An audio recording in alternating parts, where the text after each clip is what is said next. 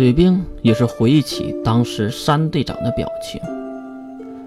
原来是这样，也就是说，他们是故意来找到这里巴结小月的，那个是借口，而去了魔兽战场，还真是恐怖啊！不死族还可以这样吗？关灵理解了月的话。对呀，毕竟是死不掉的嘛。那小月，死不掉的人如何武力镇压呀？这句话问的其他猎人都懵了。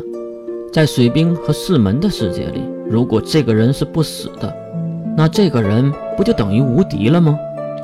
关灵，你身为西马一族的人，竟然还会问我这个问题吗？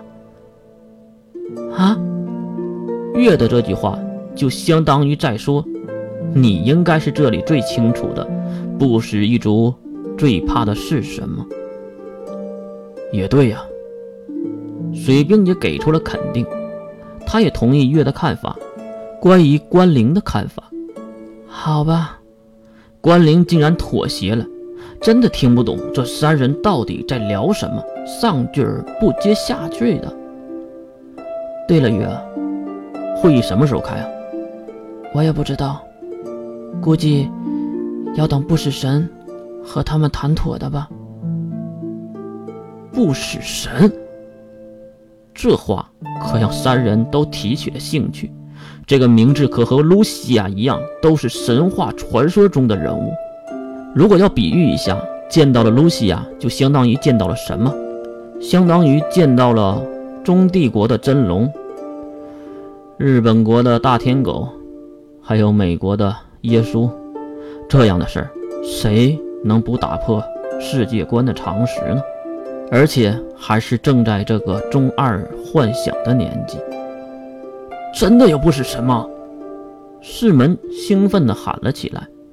月也是直接拿起了桌面上的点心，塞入了世门张大的嘴里。啊，有，你用不着这么惊讶。我能不惊讶吗？你前些日子看到兰露西亚殿下，现在又听到不死神，我感觉活在小说的世界里啊。对，哎，我操！谁的声音？四人都愣了一下神，不过没有找到声音的来源，也就没有当回事儿。那就来说说现实世界的四个漏洞吧。哈？大家还以为月要说不死神呢，为什么要说漏洞的事儿呢？很久之前，神话传说中有一位东界之神，集齐了某种力量，叫魔之，然后。拥有了肉体，打算统治世界。啊，这个我听过，在修道院的时候，修女总给我讲啊。如此熟悉的故事，其他三人都知道。可是，为什么要从这里说呢？水兵看向兴奋的关灵，然后又看向了讲故事的月。好了好了，往下听就完了。水兵无奈的点头。就在东界王。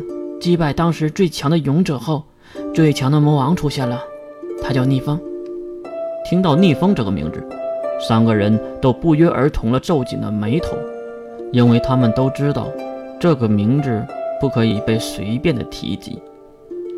虽然这个逆风身为魔王，但是最后还是击败了东界，并将他的身体分为了三个部分：肉体、灵魂和记忆。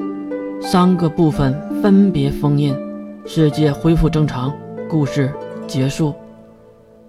喂，这个小孩子都听过的故事，让水兵不满。其实水兵小的时候听过几十遍不止了。首先，故事是真的。啊？对，是真的。月再次的肯定。刚才还无奈的水兵瞪大了双眼。可能是在怀疑这个月在玩人。好，继续往下说。还有吗？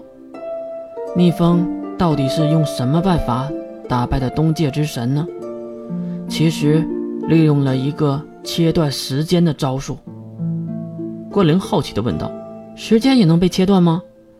月点了点头：“是的，就在时间被切断，然后恢复的一瞬间。”这世界产生了四个漏洞，四个漏洞。这四个漏洞中，其中一个就是不死之神的诞生。哈！云里雾里的三人就犹如听童话故事一样，又惊又喜。当时，不死之神刚刚觉醒不死的能力的一瞬间，就被猎魔者杀死，时间被切断，再次恢复。世界的规则判定不死神为存活状态，就这样，一个不会死掉的不死神诞生了。等等，他本来不就不会死吗？